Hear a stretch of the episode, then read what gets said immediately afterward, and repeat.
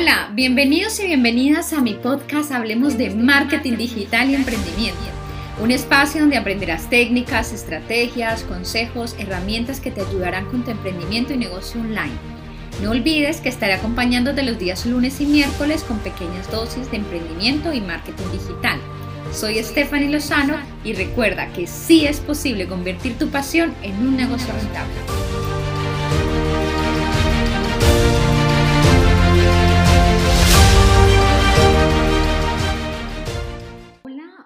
Hablar sobre el marketing emocional, ¿sí?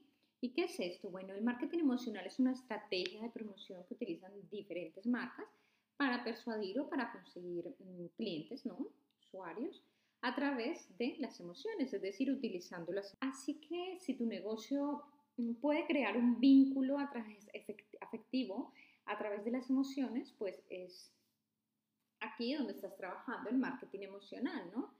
Ya que todos sabemos que las emociones juegan un papel importante y dentro de, de, todo de nuestra vida. ¿Cuáles serían estas emociones, las emociones que más venden dentro del marketing emocional? Bueno, pues nostalgia, por ejemplo.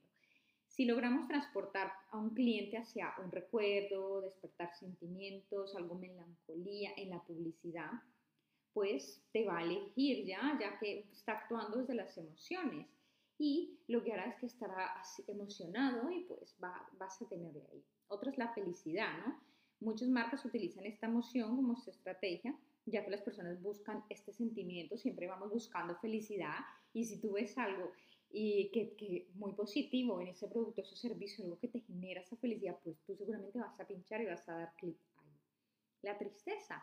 Parece que también a veces dice, bueno, pero esto es muy contrario a lo que acabas de decir. Sí, pero no hablo, eh, realmente la, la, tristeza no la hablo como verlo como algo negativo, sino que también utilizar este sentimiento como una estrategia puede ser transformar, ¿no?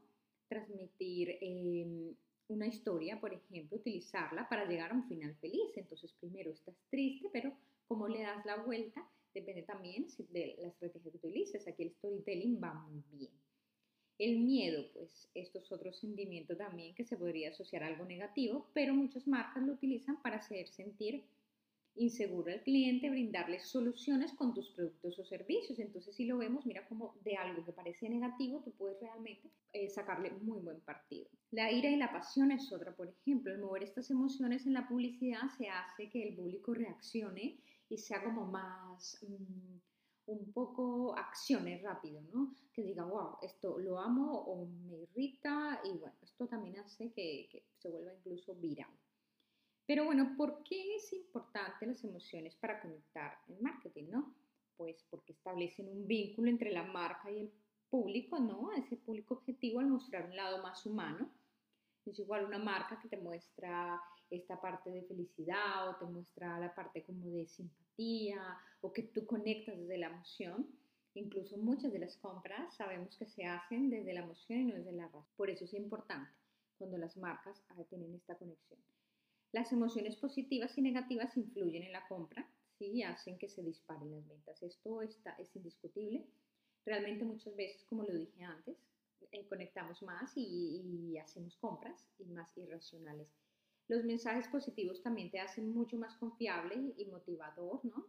Le puedes otorgar valor añadido a tus productos, a tus servicios, ya que te estás colocando como, por así decirlo, en el zapato de tus clientes. Estás diciendo, mira, yo siento esto, esto, o es que este beneficio porque yo estaba así de mal, así de triste, y cuando tuve esto, yo tenía esta sensación de inseguridad, pero cuando logré tener este servicio, todo, todo cambió en mí, ¿no? Además, se logra inspirar con historias, aquí funciona muy bien en todo este marketing emocional, storytelling, porque generan emociones, ¿no? Lo mencionado anteriormente.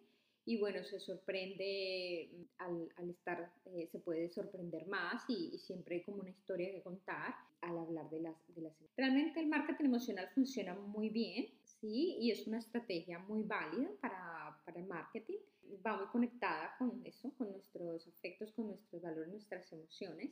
Por eso, si la sabes implementar bien en una campaña publicitaria, en algo puntual y siempre acomodar esa parte, igual cuando tú estás humanizando tu marca, también sí que es muy bueno toda esta parte porque realmente vas a conectar más. No es lo mismo una marca que no humaniza, que no conecta desde la emoción, sino solo desde la frialdad, desde esto soy acá, esta típica marca detrás del mostrador que nunca ves a nadie, nunca ves, no, no, no simpatiza, no se mete en la masa, en la gente en lo que piensa, en las necesidades de las personas, pues es. Bueno, hasta aquí este episodio, espero que te haya servido, que tengas ahora más claro qué es el marketing emocional, cuáles son las emociones que más se utilizan en publicidad, en marketing, las que más funcionan, por qué y cuáles son los beneficios.